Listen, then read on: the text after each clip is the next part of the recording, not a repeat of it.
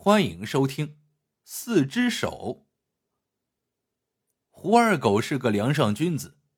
这一天半夜，他从县城的一对老夫妻家里偷得白银五十两，而后急匆匆的逃往别处。走到荒草岭山脚下时，已过午时。胡二狗的肚子饿得咕咕直叫。他一抬头，看见前面不远处的路旁恰好有一家小酒馆。于是便走了进去。小酒馆里只有老板娘一个人，三十岁左右，说不上多好看，倒也是女人味十足。胡二狗点了一盘牛肉，一只烧鸡，一坛老酒，吃饱喝足，又歇了一会儿，这才背起装着赃银的包袱，翻越荒草岭。胡二狗走到半山腰时，身后快步赶上来一个中年壮汉，向他借火抽烟。胡二狗低头在身上摸火镰的时候，壮汉从后腰间抽出一截木棍，照准他的后脑勺就是一下子。可怜的胡二狗都没来得及哼一声，便昏死了过去。壮汉解下胡二狗的包袱，背到身上，然后又扛起不知是死是活的胡二狗，走进了路边的荒草丛中。刚要扔在地上，就看到一块布满新土的空地上。有个开着盖的旧棺材，不用说，肯定是谁家起坟后丢下的。壮汉想都没想，就把胡二狗扔了进去。盖棺材盖时，壮汉见原先钉棺材盖的三颗铁钉都还在上面，捡起块石头就把棺材盖给钉上了，然后拍拍手上的灰尘，扬长而去。这个地方呀，是个专门埋死人的坟缸子。附近村屯谁家死了人都往这里埋。天黑后，一条饿慌了的老狼来到了这里，嗅到了棺材里有人味后，顿时来了精神，脖子一梗，就开始用脑袋撞击棺材板。狼的脑袋不光结实，还很聪明，竟然知道只有棺材的材头板最薄，最容易被撞开。这条老狼。可能是因为又老又饿的缘故，一个旧棺材整整用了小半宿才把裁头板撞碎。正待享用美味，却见一伙人手举火把，吵吵嚷嚷的直奔他而来。老狼以为是来捉他的，吓得撒腿便跑。其实，这是一伙来坟岗上挖坟坑的人。关东山好多地方都是这个风俗：夜里挖坟坑，第二天一大早出殡。再说胡二狗，他虽然被壮汉扔进了棺材里，然后盖子还被钉上了，但是这棺材毕竟是有些年头的旧棺材，总有透气的地方，所以才没有憋着他。老狼撞碎裁头板后，凉风吹进了棺材，他就一点一点的清醒过来。又过了一会儿，胡二狗想坐起来，可又总是碰到头，他就奇怪。这是在哪儿躺着呀？咋还坐不起身子了？他擦擦眼睛，借着透进来的月光仔细一瞅，惊得呀，差点背过气去。这是在棺材里呀！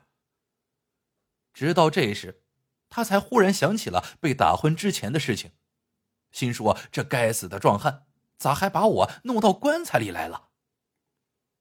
胡二狗翻过身就往外面爬，一伸头。正好看到了离他不远的那伙挖坟坑的人，他警觉起来。这伙人不会是在挖坑埋我吧？得赶紧离开这个鬼地方。就在这时，一个正在撒尿的家伙看到了胡二狗，惊呼一声：“有鬼呀！”大家闻声回头一看，就见一个披头散发、满脸血污的家伙。正从一个棺材里面往外爬。这半夜三更的，从棺材里爬出来的不是鬼还能是什么？这伙人呀，被吓得不轻，哭爹喊娘的向山下跑去。胡二狗等人都跑远后，才敢站起身，忍着头痛，咬着牙向岭下走去。他还没走多远呢，突然感觉肩膀上搭上来两只毛茸茸的爪子，原来。那条撞碎棺材的老狼并没有跑远，还一直在暗处盯着他呢。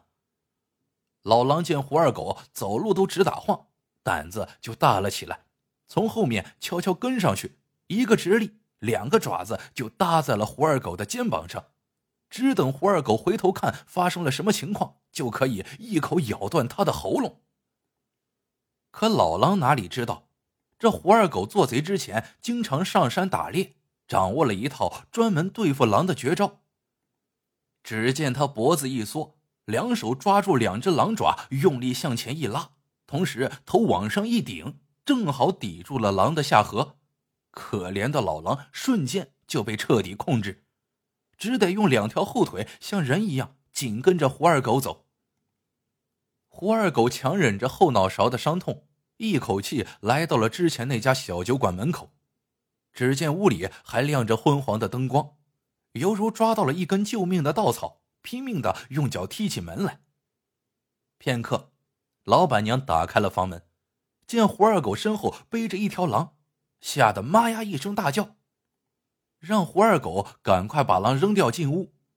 胡二狗这才把两手一松，猛地甩开老狼，闪身进了屋。那老狼险些被胡二狗勒死，狼性早已荡然无存，转身摇摇晃晃的向荒草岭上奔去。胡二狗进屋后，不知是老板娘睡眼朦胧，还是灯光太昏暗，反正他并没有过问胡二狗满脸血迹和半夜背条狼是咋回事，只是将他送进了一间小偏房，让他早点休息。胡二狗经历了这番生死，如同在鬼门关前走了一遭，身心皆已疲惫到了极点，现在终于到了安全的地方，可不知为什么。他却无论如何都睡不着，脑海里一个劲儿的回忆着刚刚发生的事情。也不知过了多久，正当胡二狗迷迷糊糊要睡着的时候，突然听到外面传来一阵敲门声，接着就听有人喊：“娘子，快开门，我回来了。”不一会儿，酒馆的门吱的一声开了，老板娘轻声细语的说。当家的这一夜好生辛苦，奴家已热好酒菜，你快快吃些，也好早点上床歇息。娘子哪里的话，咱既然接了这份做四只手的差事，就休谈辛苦二字。不过今夜好险，若再晚去一刻，必出大事。老两口上吊绳子都给拴好了。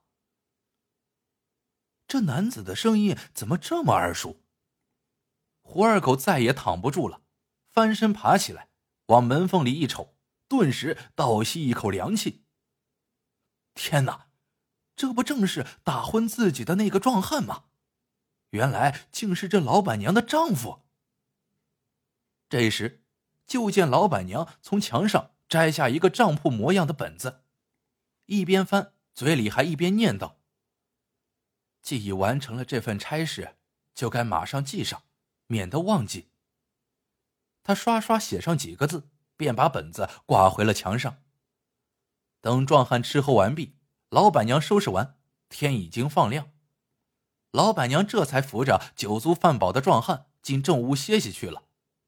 等到正屋里传出一高一低的鼾声时，早已是天光大亮。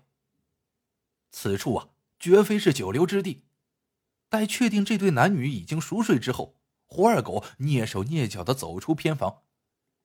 经过大厅时，他看到老板娘刚刚写过东西的本子就挂在墙上，非常好奇上面到底写着什么，就伸手轻轻摘了下来。打开后，一眼就看到了自己的名字：胡二狗，二十五岁。下面是胡二狗的画像，再下面还是文字：于某年某月某日，在县城某某家。偷得老夫妻一生积蓄白银五十两，最下面还有四个小字大概就是老板娘刚刚写上的，事已办妥。胡二狗再翻一页，只见上面全是类似的东西。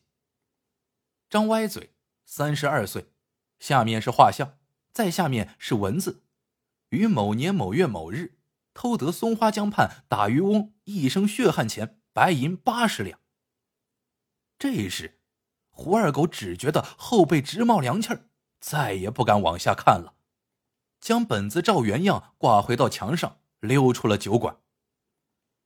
原来，因此县盗匪猖獗，朝廷派来一位跟江湖术士学过手段的县令。